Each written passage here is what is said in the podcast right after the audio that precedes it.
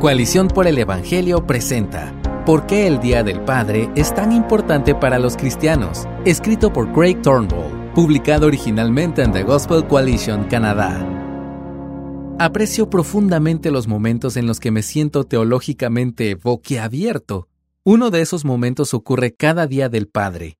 Considera estas palabras de Jesús en Juan 17:5 mientras nuestro Señor se prepara para ir a la cruz. Y ahora, glorifícame tú, Padre, junto a ti, con la gloria que tenía contigo antes que el mundo existiera. Aquí hay una gran verdad teológica que vemos de inmediato, que Dios es antes de que todo fuera.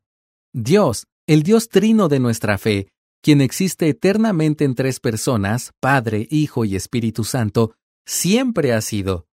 De hecho, una de las afirmaciones centrales de nuestra confesión cristiana ortodoxa compartida es que Dios siempre ha existido y nunca ha tenido un comienzo. Completamente distinto de su creación, Él es la fuente de toda vida. Eso es sin duda suficiente para dejarte sin palabras. Pero hay otro wow en este versículo y uno que es especialmente grande para que lo meditemos este fin de semana. La confesión de la relación de Jesús con el Padre es también anterior a la existencia del mundo. Eso significa que el Padre siempre ha sido el Padre y el Hijo siempre el Hijo.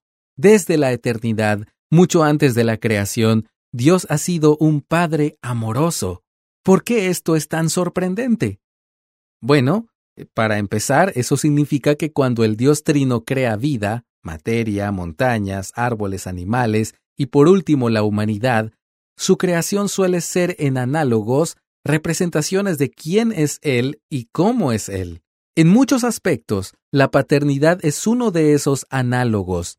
Todos tenemos padres, buenos o malos, pero cada uno de ellos es un análogo imperfecto de la gran paternidad de Dios, Dios Padre es el modelo de Padre, el que ama perfectamente, da perfectamente, protege perfectamente, cuida perfectamente, escucha perfectamente, actúa perfectamente.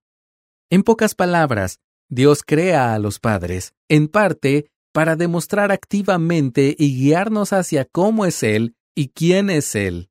Ese es el gran wow en este fin de semana del Día del Padre, tiene sentido que celebremos a los padres entre nosotros. Esos hombres que ven deportes, cortan el césped, cuentan chistes y dicen déjame arreglar eso, que nos han bendecido y nos han dado tanto. Aunque sean imperfectos, amamos a los padres en nuestras vidas y oramos para que la gracia de Dios esté sobre ellos, guiándolos en quebrantamiento hacia un amor y una devoción más profundos por Cristo.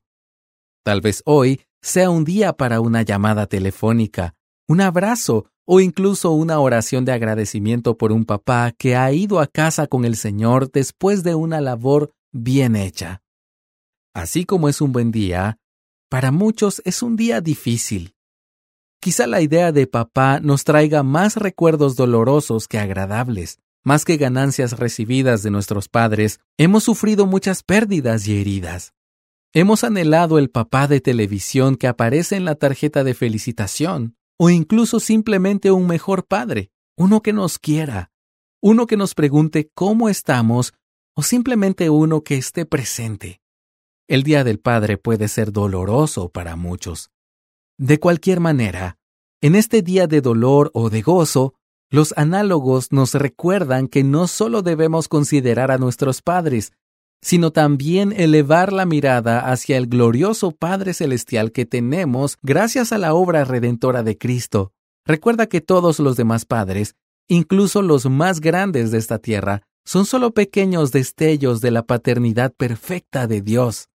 Que su amor, misericordia, favor y bondad atraigan hoy todos nuestros corazones hacia Él en una acción de gracias y un amor más profundos.